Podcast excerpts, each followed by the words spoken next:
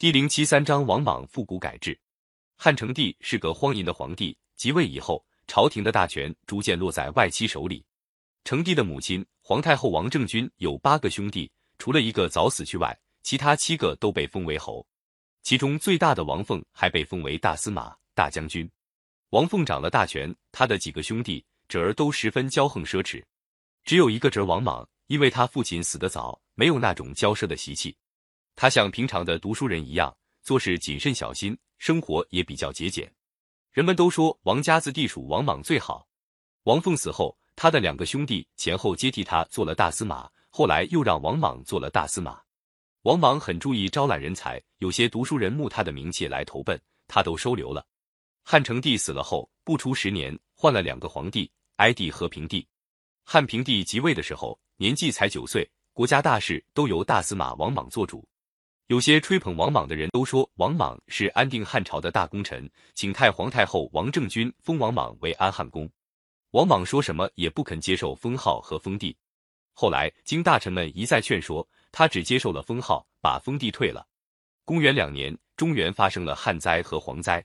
由于多少年来贵族豪强不断兼并土地，剥削农民，逢到灾荒，老百姓没法活下去，都骚动起来。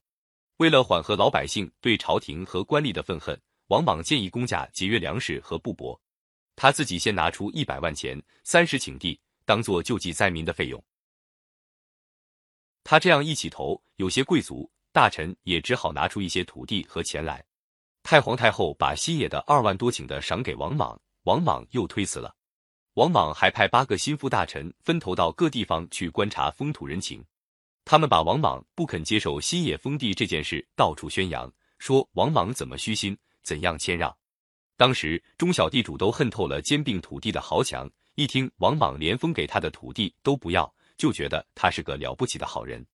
王莽越是不肯受封，越是有人要求太皇太后封他。据说朝廷里的大臣和地方上的官吏、平民上书请求加封王莽的人共有四十八万多人。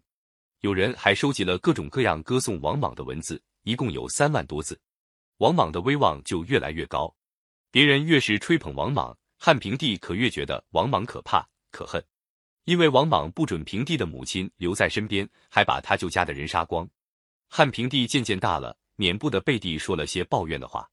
有一天，大臣们给汉平帝上寿，王莽亲自献上一杯毒酒，汉平帝没有怀疑，接过来喝了。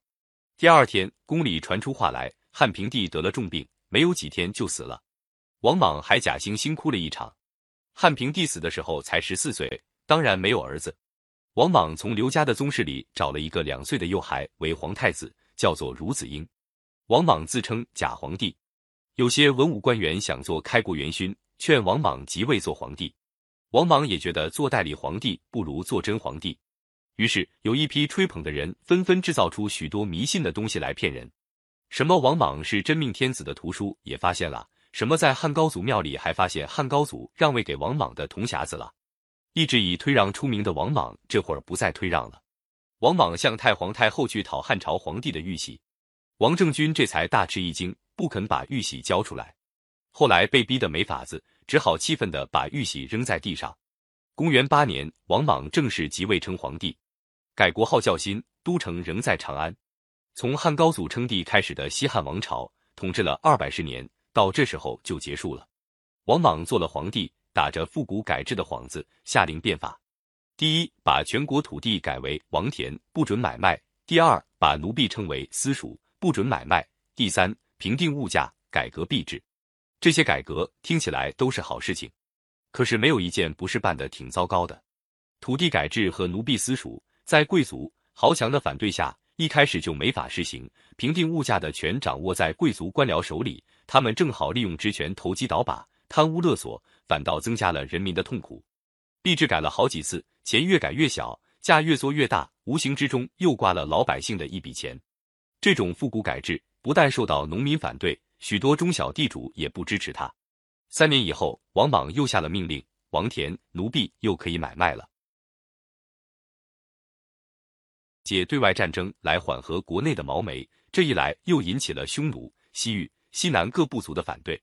王莽又征用民夫，加重捐税，纵容残酷的官吏，对老百姓加重刑罚，这样就逼得农民不得不起来反抗了。